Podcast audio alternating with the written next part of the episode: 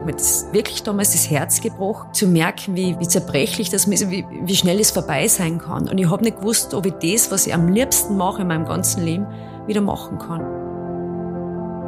Wir reden sehr viel über das Vertrauen. Ob dieses Urvertrauen, dieses Gottvertrauen, das Vertrauen in sich selbst, spielt bei uns eine Riesenrolle. Wir müssen bitte schon auch das Schöne und das Gute sehen, weil es ist nämlich da in voller Pracht und sogar in Farb. Man muss da rausgehen und man muss es sehen.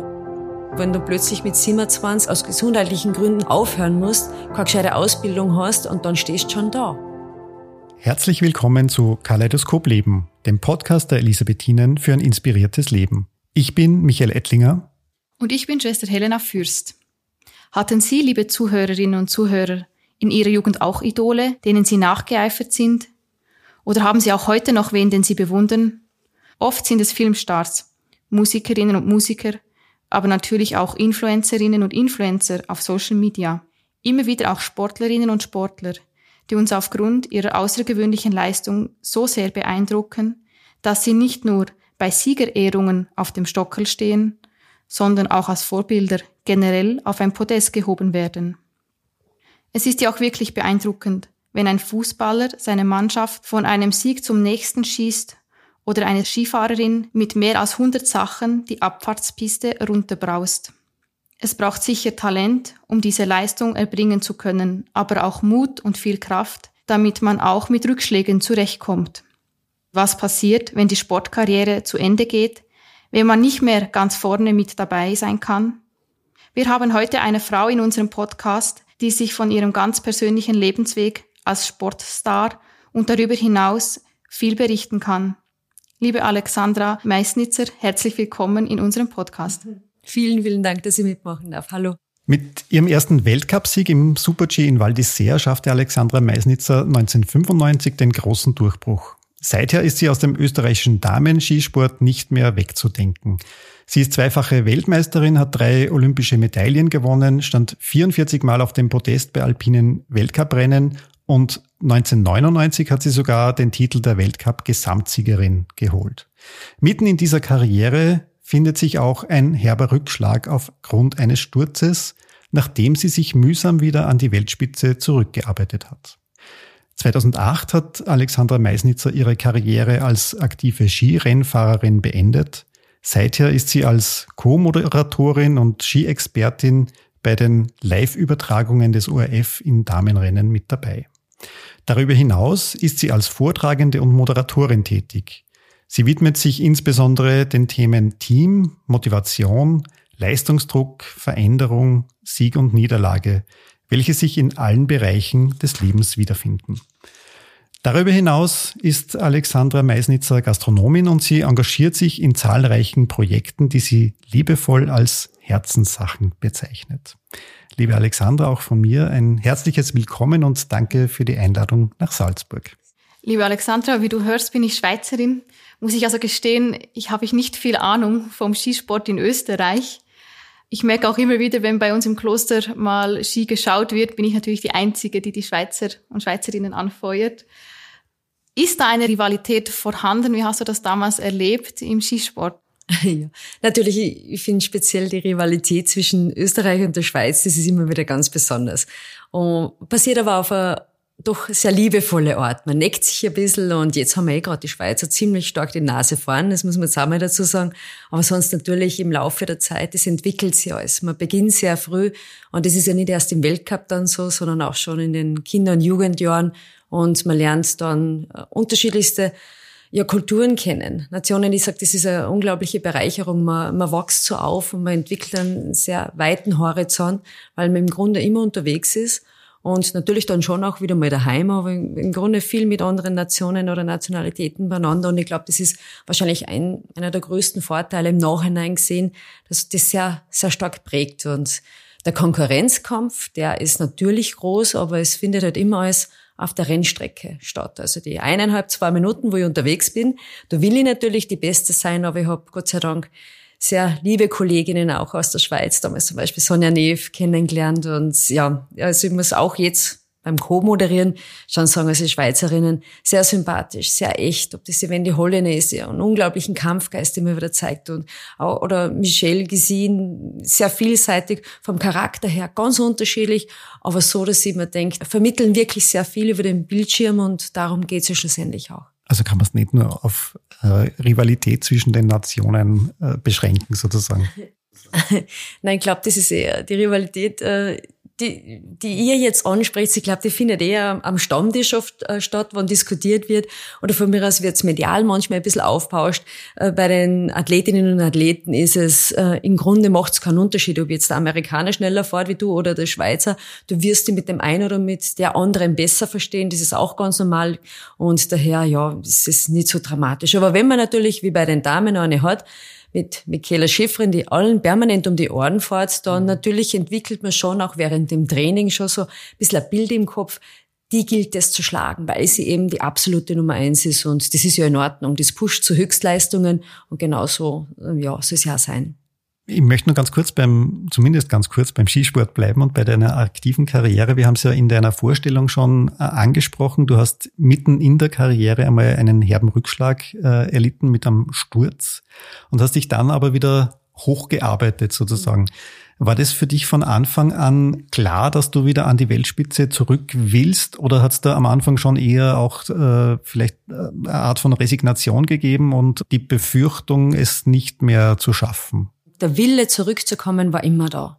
Ich glaube, das ist auch die Grundvoraussetzung und ich glaube, da kann ich auch sagen, also wenn man im Nachhinein auch mit vielen Kolleginnen und Kollegen spricht, wo wir sagen, worauf kommt es eigentlich an, dass man langfristig erfolgreich ist, da sagen wir immer, Talent, Fleiß, Ehrgeiz, Konsequenz, Disziplin, das sind Grundvoraussetzungen. Was es braucht, das ist das Durchhaltevermögen, weil natürlich viele Rennen dabei sind, die nicht gelingen. Und wenn dann eine schwere Verletzung dazukommt, da braucht's dann schon viel. Und ich muss sagen, natürlich waren da Tage dabei, da habe ich nicht mehr gewusst, wie. Und es war alles andere wie sicher. Es ist mir geraten worden zu weiteren schweren Operationen, aber da habe ich gewusst, okay, wenn ich das mache, ist es vorbei mit Leistungssport. Also probiert man alternativ, was irgendwie noch möglich äh, ist. Und bin da schon einmal ziemlich in ein Loch gefallen. Das, das, äh, ich glaube, das ist ein schön im Sport kann man drüber reden. Viele würden es als Depression bezeichnen, aber irgendwie ist es logisch. Ich war die Weltranglisten Erste zu der Zeit, habe den wirklich schweren Unfall und, und es wollte einfach nicht heilen. Es, es, es, das war der Plan, war ein anderer, aber so ist halt das Leben. Es geht halt nicht immer, wie es geplant ist. Dann habe ich ewig lang braucht, aber da dann wiederum sehr wertvolle Menschen auch für mich kennengelernt, die mir schlussendlich dann geholfen haben, damit es irgendwie nur geht. Nur nachher habe ich halt nur mehr, wann überhaupt die Hälfte von dem trainieren können, was ich davor trainiert habe. Und dann wird schon schwierig, dass du am Start stehst und sagst, so, jetzt bin ich schneller wie alle anderen, obwohl ich weiß, mir fehlen unglaublich viele Trainingstage, die Muskulatur ist bei weitem noch nicht dort, wo sie sein soll. Und das ist mir viele Jahre so gegangen und das war eine große Herausforderung, vor allem mental. Und ich glaube, das ist immer so eine Phase im Leben, die wir haben, da wo der, der seelische Schmerz so groß ist. Da geht's nicht darum, natürlich war mein Knie angeschwollen, aber mit dem, mit dem Knieweh hätte schon leben können. Aber mir hat das, mir, mir das, mir das einfach, mir das wirklich damals das Herz gebrochen, zu merken, wie, wie, wie zerbrechlich das ist, wie, wie schnell es vorbei sein kann. Und ich habe nicht gewusst, ob ich das, was ich am liebsten mache in meinem ganzen Leben, wieder machen kann. Und da, das war das erste Mal für mich in meinem Leben ein richtiger Knackpunkt, würde ich mal sagen. Und das war, da ist mir nicht gut gegangen. Aber ich, ich erzähle das auch immer wieder ganz gern dazu, weil es normal ist. Und man kommt ja wieder raus. Wenn jetzt stehe ich da, immer, habe den Skisport hinter mir und, und für ein sehr privilegiertes und auch sehr schönes Leben. Und natürlich hat man immer wieder Phasen dazwischen. Jetzt rede ich wieder vom seelischen Schmerz. Uns wird das Herz gebrochen, gehen Beziehungen auseinander. Es ist ja nicht immer nur lustig. Aber ich glaube, das ist ja das, wir entwickeln uns ausnahmslos in Zeiten, wo was was nicht läuft, was nicht so gut geht und da heißt es ganz einfach annehmen und nur nicht aufgeben, damit ich wieder auf den Anfang zurückkomme. Das Durchhaltevermögen, das es braucht, wir dürfen einfach nur nicht aufgeben. Irgendwie müssen wir weitermachen, es bleibt uns eh nichts anderes über. Und wenn man jetzt, wenn man jetzt da hineinversetzt, da, da oben steht und weiß, ich fahre jetzt da runter und ähm, ich bin verletzt und ich habe viel weniger Trainingsstunden als, als alle anderen, was hilft einem, dass man da, da wirklich runterfährt? Weil da kann ja Angst ein großes Thema sein, nicht wieder stürzen oder, oder noch mehr verletzen. wir sagen im Schweizerdeutsch gering ab aus Säckel, also dass man den Kopf runter und rennen ja. muss. Gut, ähm, Angst soll nicht dabei sein. Wenn Angst mit dabei ist, speziell in schnellen Disziplinen, dann ist man fehl am Platz. Also ein gewisser Respekt natürlich und, und ich gebe auch zu, natürlich bei, bei schlechter Sicht oder wenn die Verhältnisse schwierig waren, habe ich nicht mehr so viel riskiert wie davor. Das passiert aber eigentlich schon fast ein bisschen unbewusst. Also man, man versucht sich natürlich so gut es geht dann darauf vorzubereiten. Und das ist schlussendlich trotz wenig Training passiert ist das oder, oder funktioniert hat, dass ich wieder Rennen gewinne oder auch Medaillen mache. Das hat ganz viel mit Vertrauen zu tun. Ich habe schon gewusst um meine Stärken. Meine Stärken verliere ich ja nicht. Ganz im Gegenteil, die Stärken werden, glaube ich, in einer Krise noch, sogar wenn man da nochmal durch ist, noch mehr gefestigt oder das, das, das funktioniert dann schon. Und man holt sie im Grunde die Kraft ganz einfach woanders her. Und da habe ich für mich schon auch sehr viel entdeckt mit dem, dass man natürlich rausgeht und auch und merkt, gut, in dem, ich glaube, man kann auch über Glauben sprechen. Ich rede jetzt nicht von dem klassischen kirchlichen Glauben immer, sondern wirklich an den Glauben, dass man unterstützt wird. Und natürlich habe ich viel Gebete gesprochen oder wie immer mit, mit mit meinen Engeln und ja, mir hat das immer sehr geholfen. Und ich habe um Unterstützung gebeten und ich glaube, in Zeiten, wo es schwierig ist, ob es jetzt geht um, einen, um einen sportlichen Erfolg oder ganz andere Geschichten, man darf schon darum bitten und man wird auch unterstützt. Da bin ich stark überzeugt davon, weil sonst wird man niemals rauskommen aus Krisen oder sonst wird es auch niemals wieder richtig gut weitergehen. Ist das was, an das man vorher gar nicht denkt, bevor man in so einer Krise ist? Oder also schon, schon. in dieser jugendlichen, in dem jugendlichen Leichtsinn vielleicht riskiert man wesentlich mehr und so macht man sich viel weniger Gedanken und wenn es dann einmal eine Krise gibt, kommt es erst auf? Gut, wir reden ja jetzt gerade über meinen schweren Unfall. Ich bin ja oft gestürzt. Also ich bin ja nicht nur einmal gestürzt und habe einmal weh und mich hat ja des Öfteren irgendwo ein bisschen ins Netz äh, reingewickelt, wenn ich so sagen darf. Und es ist nicht immer gut ausgegangen. Also man, man entwickelt sich natürlich im Laufe der Zeit und, und im Sport, wir reden sehr viel über das Vertrauen. Ob dieses Urvertrauen ist, das Gottvertrauen, das Vertrauen in sich selbst, das spielt bei uns eine Riesenrolle. Weil wenn man am Start steht, viele reden immer über den Kopf, jetzt entscheidet der Kopf, ob du das Rennen gewinnst oder nicht. Das, das, man sagt das so raus, aber im Grunde ist es viel mehr Instinkt, viel mehr das, das Richtige zu tun, wenn man mit 140 kmh auf eine Kurve zubrettert, die eisig ist, finster ist, dann, dann sagt man nicht bewusst, aha, und jetzt mache ich das ob du, du jetzt den Ski durchlaufen lässt oder noch ganz leicht zu viel ausschwingst oder vielleicht leicht, vielleicht sogar leicht querstellst, das entscheidet der Instinkt. Das, ist, das passiert unbewusst, weil du hast niemals die Zeit dafür, dort aktiver oder bewusster Aktion zu setzen. Und das lernt man natürlich im Laufe der Zeit und ich glaube, das ist auch im Sport sehr gut, weil du ganz früh mit solchen Situationen konfrontiert wirst. Das beginnt im Kindesalter, das Nervössein, das durchaus da sein darf. Ich weiß nicht, warum immer sagt, man soll nicht nervös sein. Natürlich darf man nervös sein, das sage ich zu den Kindern, immer zu Kindern. Nur nicht dagegen ankämpfen, weil das kostet extrem viel Kraft, mhm. sondern einfach das auch so anerkennen. Und wir sind Gott sei Dank so unterschiedlich, so individuell. Und dann wird es welche geben, die werden souverän damit umgehen, andere sind nervös, gewinnen aber trotzdem. Also nicht immer sich selbst einschränken, nur weil man das irgendwann einmal äh, von der Gesellschaft so beigebracht gekriegt hat. Wir sind so stark geprägt von dem, was wir mit haben, natürlich aus der Kindheit. Und da schränken wir uns oft ein. Und das, was ich so schön finde im Sport, er vermittelt bildlich, dass man groß denken darf, dass, dass Kinder Träume haben dürfen, egal aus welchen Bereichen sie kommen, dass du nicht schwer reich sein musst, damit du Fußballspieler werden kannst. Da kann man ganz viel mit eigenem Zutun machen, indem man bereit ist, viel, viel zu geben. Also bequem ist es nicht, das schicke ich jetzt schon einmal ein bisschen voraus, aber es ist so unglaublich bereichernd und das finde ich im Sport so wunderbar, weil er ähm, schon auch sehr echt ist. Und im Skisport sind wir Gott sei Dank sehr messbar. Du bist der Erster, Zweiter, Dritter, kriegst was. Als Vierter ist halt nicht ganz so lustig. Aber das ist in Ordnung. Dann kannst du analysieren, warum es nicht geklappt hat und weiterarbeiten. Und das finde ich, ja, also ich finde es gut. Wenn du redest von Intuition, dass man in dem Moment das Richtige tut, also mehr Unterbewusstsein, muss man auch ganz bei sich sein, oder? Wäre der Idealfall. Gelingt auch nicht immer. Also es, es, es gelingt natürlich, wenn man gut in Form ist und wenn viele Dinge dann, im Grunde, man redet dann immer von dem Flow-Zustand, wenn, wenn gewisse Dinge ganz einfach auch passieren. Äh, das ist natürlich der Optimalfall, wenn es gerade nicht so läuft, weil man Probleme hat, aus welchen Gründen auch immer, ob das jetzt gesundheitlich ist, privater Natur, vielleicht auch gerade einmal nicht das optimale Material zur Verfügung. Das, du müssen, es spielen ja ganz viele Komponenten mit der Rolle. Und äh, ja, dann, dann wird's halt ein bisschen schwierig, aber das Vertrauen in sich selbst zu haben, dass man sich von anderen abheben kann. Dass ich sage, okay, ich fahre, und das war immer meine Strategie, die engere Linie, Lara Gut aus der Schweiz macht das zum Beispiel äh, auch so, das hat auch viel mit mit der Statur zu tun. Also wir sind nicht die allergrößten und auch nicht die allerschwersten. Und dann holst du es über die Linie und da musst du schon was zurechtlegen. Und, und dem musst du oder dir musst du in dem Moment extrem vertrauen, weil man riskiert da teilweise wirklich viel. Und wenn man da noch ein bisschen zögert, dann ist man schon mal nimmer Erste. Und wenn man zweites Mal zögert, ist man nicht einmal mehr in die Top Ten. Also das ist schon, es, es braucht es.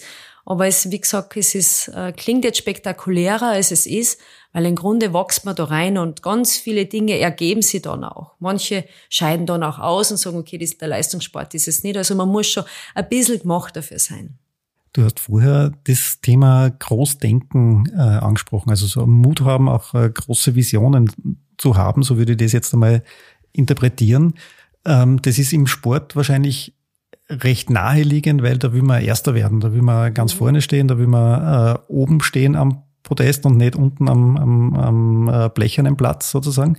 Wie kann man das aus deiner Sicht auch in einen nicht sportlichen Alltag übersetzen? Das lässt sich so ganz gut übersetzen, dass wir, ich rede jetzt gar nicht so von dem Ziel, sondern vielmehr von Wünschen, die, die wir haben oder wo wir das Gefühl haben, ähm, da zieht's mir hin, ich würde das gern machen.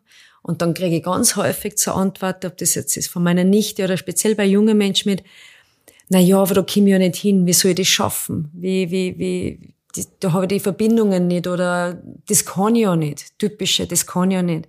Und ich glaube, dass dieser Sport einem sehr wohl vermittelt, dass ganz viel machbar ist dass wir uns oft wirklich einschränken und das Großdenken bitte beibehalten sollen. Das hat nicht immer, bitte nicht immer an Goldmedaille denken und schon gar nicht an materielle Dinge, sondern vielmehr, wie kann ich mich am besten entfalten, wo, wo, wo fühle ich mich wohl, was will ich machen, was ist meins. Ich finde, es ist schon ein ganz, ganz äh, großes Geschenk, wenn du überhaupt einmal weißt, in welche Richtung das es gehen soll. Und dann nicht von außen, weil man kriegt ja so viel Gegenwind. Na, wie viele Menschen zu meinen Eltern gesagt haben, das ist ja nur teuer, das Dirndl wird ja sowieso nicht gut. Und die haben aber mir das dann trotzdem ermöglicht. Und mein Papa hat wahnsinnig viel arbeiten müssen, dass sie das ausgegangen ist. Und trotzdem so, und ich wollte sowieso nichts anderes da. Ich habe eh schon mit fünf von jedem erzählt, die wir Weltmeisterin. Und ich, und ich glaube, das ist ja dann das Schöne, wenn man überzeugt ist davon. Und mit Großdenk meine ich nicht, nicht, nicht von außen her, weil manche sagen, na, hast du überlegt, wie schwierig das ist? Natürlich große Dinge oder wenn es für einen persönlich wichtig ist, erscheint es immer groß und es wird nie ganz einfach gehen. Manche Dinge vielleicht passieren dann und man kommt am Weg dann auch wieder drauf. Ein bisschen weiter links, rechts, wie auch immer, ist es vielleicht doch besser für mich. Für mich ist es einfach nur wichtig, einfach machen, anfangen und dann, dann ist man auf der Reise und dann geht's los. Und, und das finde ich einen unglaublich spannenden Weg und sich da eben nicht einschränken lassen schon gar nicht von irgendwen von außen, weil woher sollen es die wissen? Meistens sind es Leid, die selbst sehr stark verunsichert sind. Und die fühlen sich wohler, wenn du dann auch deinen Weg nicht machst. Dann bleiben wir gescheiter in der dritten, vierten Reihe stehen und beobachten das und sagen, na, irgendwie haben wir halt auch nicht das Glück dazu. Aber ich glaube, man kann schon selber sehr viel dazu beitragen und das wünschen wir einfach auch, was, mir ist auch ganz wichtig, dass man das Skifahren zum Beispiel nicht elitär wird, dass man wirklich in jedem die Möglichkeit gibt, dass sie das machen können. Es kann nicht sein, dass, dass immer nur auch was Bildung anbelangt, jene die Chance haben, die Top-Ausbildungen haben, die die finanziellen Mittel haben, sondern da geht es mir schon ganz stark darum, wenn ich sehe, ein Kind ist in irgendwas talentiert, ob das Musik ist, Kunst, Sport, es ist auch, wirtschaftlich, es, es, es stellt sich oft schon sehr früh raus, dann bitte ganz einfach drum, ob das die Lehrer sind, die Eltern, dass man so gut wie möglich fördert, weil dann gibt's oft wirklich gute Strukturen, äh, Programme, wo man es mitgeben kann. Aber, aber, aber das Kind in dem Fall einfach bitte ernst nehmen, weil da kann ganz Großes passieren.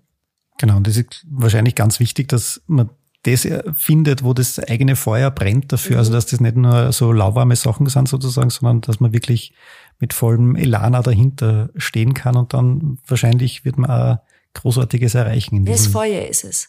Ich glaube, wenn das einmal brennt, wenn man für was eine Leidenschaft empfindet und man, bei mir war es der Sport und danach muss ich jetzt auch dazu sagen, habe ich auch nicht, habe ich auch nicht gleich gewusst, wo es hingeht. Aber ich habe halt einfach wieder gemacht. Ich habe ein Praktikum beim ORF gemacht und ein paar so spannende Sachen, wo dann draufkomme, das ist mehr meins, das ist weniger. Ich glaube, manchmal, wir müssen uns halt einfach nur bewegen. Also warten, bis irgendwann was vorbeigeflogen kommt, das wird schwierig. Also es kann auch passieren, freue mich für jeden, wo das, wo das auch der Fall ist. Aber bei mir ist schon so alles, was ich bisher gemacht habe, habe ich mir halt ja arbeiten dürfen. Und das bringt natürlich dann schon in Summe, glaube ich, viel, weil man, ja, weil man ganz anderes Mindset kriegt. Du hast jetzt schon Kinder angesprochen, dass dir das sehr wichtig ist, dass man Kinder in unterschiedlichsten Bereichen fördert. Äh, und du engagierst dich auch in der Kinderseelenhilfe in Salzburg. Mhm. Was bewegt dich, dich zu engagieren und was mhm. passiert da genau? Ja, ähm, also bewegt mich die ganze Geschichte sehr. Also wenn wir die Gesellschaft jetzt hernehmen, immer alles ist sehr schnell und jetzt überhaupt mit den Social Media und mit allem, was gerade passiert, ich finde, dass Kinder und Jugendliche extrem unter Druck geraten. Das permanent nur lässig sein. Also ich beneide sich gerade nicht drum, aber auch davor war es schon so, aber es wird halt auch immer intensiver und immer mehr. Und im Sport ist es ja so, wenn wir an unsere Grenzen stoßen, dann dürfen wir darüber reden. Wir reden über Stürze, also wir, wir dürfen über Scheitern reden und wir dürfen auch darüber sprechen, wenn man nervös ist. Wenn ich sage, es waren Olympische Spiele, ich habe die Medaille nicht gemacht und ich erkläre dann beim Interview, ähm, ich war einfach so unglaublich nervös. Ich habe es nicht zusammengebracht, äh, habe mir zu viel erwartet oder der Erwartungsdruck war zu hoch. Dann haben die Menschen Verständnis dafür. Und da frage ich dann oft ganz gerne in die Runde, egal mit wem ich sprich, was ist in der Gesellschaft, was ist mit uns, wenn es um keine olympische Goldmedaille geht, sondern vielmehr im Alltag, wenn Kinder Prüfungsangst zum Beispiel haben oder, oder wenn, wenn Eltern sich trennen. Wenn, da gibt's ja tausende verschiedene Gründe, warum Kinder irgendwann einmal nicht mehr in der Balance sind. Und die Frage ist ganz einfach, wird da darüber gesprochen? Und leider nehme ich immer wieder wahr, viel zu wenig. Wenn Kinder auffällig werden in der Schule, hat ja das einen Grund. Das hat einen Grund, warum sie plötzlich instabil sind. Und, und, und, und die Eltern trauen sich dann manchmal nichts sagen, weil, oh, na ja, dann kriegt man ja irgendwie mit, dass das Kind jetzt beim Psychologen ist oder, für, oder ich sage immer, bei den guten Feen, bei den Helfern, wie auch immer die ausschauen. Ob das im Sport ist auch, entweder so ein Sportpsychologen, ich habe ganz anders, ich habe sehr, sehr viel mit äh, chinesischer Energiearbeit gemacht. Da gibt's ja auch wieder mehrere Bereichen. Ich glaube davon, es gibt Situationen im Leben, da da ist es wichtig, dass wir unterstützen. Und wenn man merkt, okay, das kleine Dirndl oder der kleine Bur ist irgendwas läuft gerade nicht unrund, wird aggressiv, äh, isst nichts mehr. Also da haben wir auch wieder die unterschiedlichsten äh, Themen. Dann bitte darüber sprechen und Hilfe annehmen und die Kinderseelenhilfe.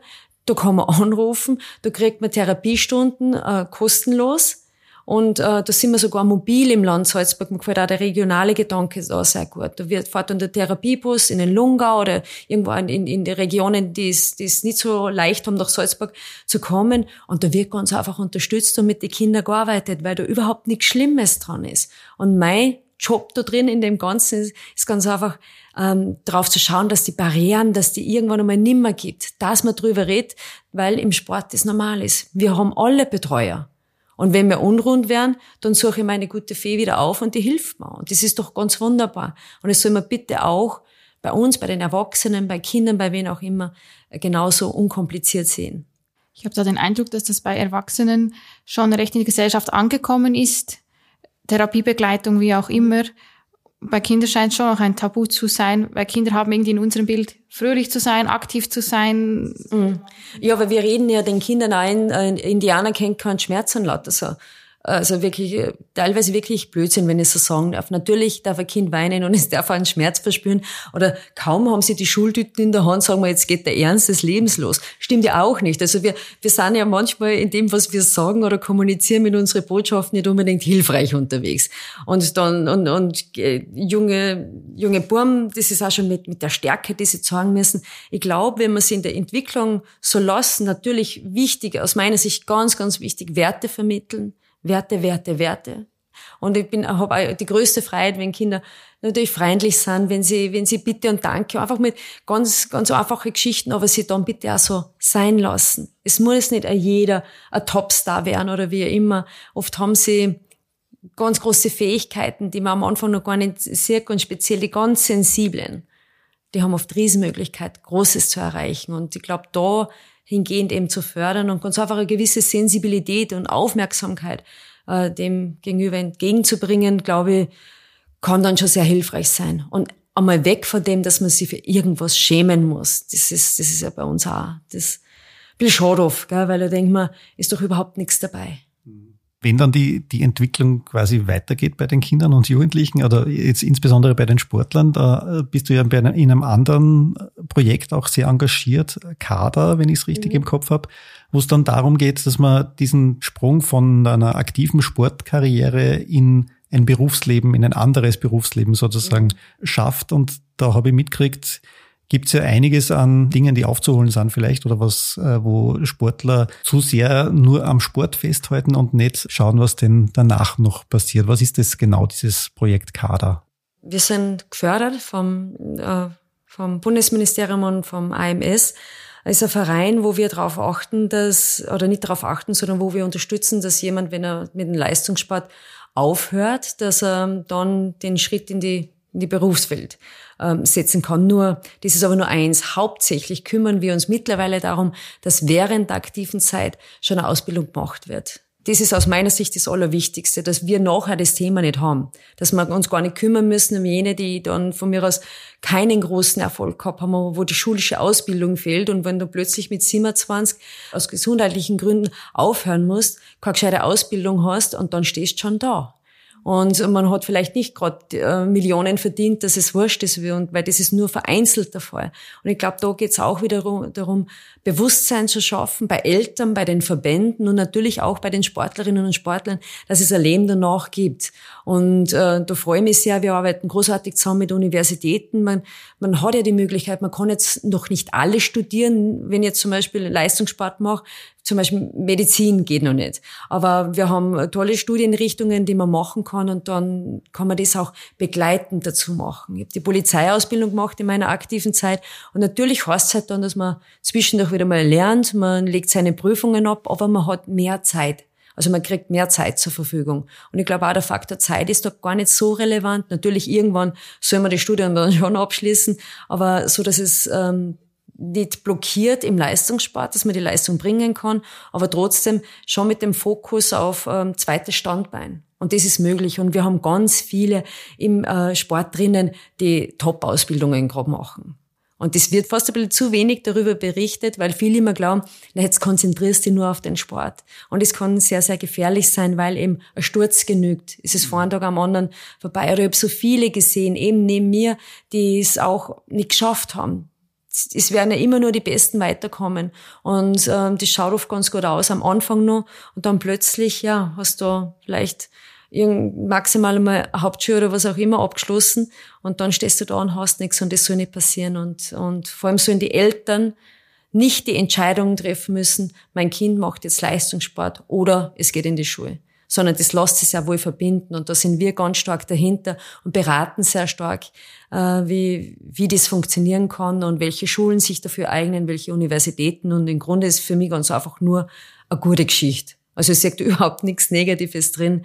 Und sie macht es natürlich ehrenamtlich, weil es mir Anliegen ist, weil wir alle wissen, wie wichtig es ist, generell global gesehen, dass, dass man gute Ausbildung hat. Und das soll bitte für alle möglich sein, auch für jene im Leistungssport, weil ich es am Anfang gesagt, die wenigsten haben nachher so verdient, dass sie sich mal keine Sorgen machen brauchen. Wirklich die wenigsten. Und kann das nicht vielleicht sogar auch für den Leistungssport förderlich sein, dass man mal einen, einen anderen Blickwinkel einnimmt Absolut. und was anderes kennenlernt? Für mich, also ich war in der Zeit, wo ich die Polizeiausbildung gemacht habe, habe ich einen Gesamtweltcup gewonnen. Also ich glaube, dass es ganz wichtig ist, sogar sich einmal ganz in eine bisschen andere Richtung auszubewegen. Also geistig zumindest. Dass es nicht immer nur darum geht, dass ich den schnellsten Schwung fahre, sondern vielmehr natürlich auch, dass du dich mit anderen Dingen befasst, dass du liest, liest, man kann sich ja weiterbilden.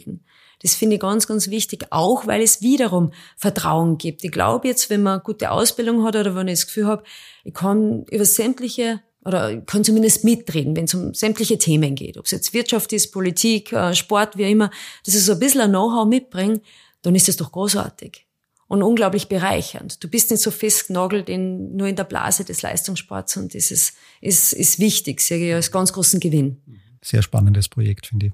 Ja, und wichtig. Das, was ich so schön finde, ist, wenn man die Möglichkeit hat, ein bisschen was zu bewegen, wenn es jemand durch das, was man macht, nachher besser geht.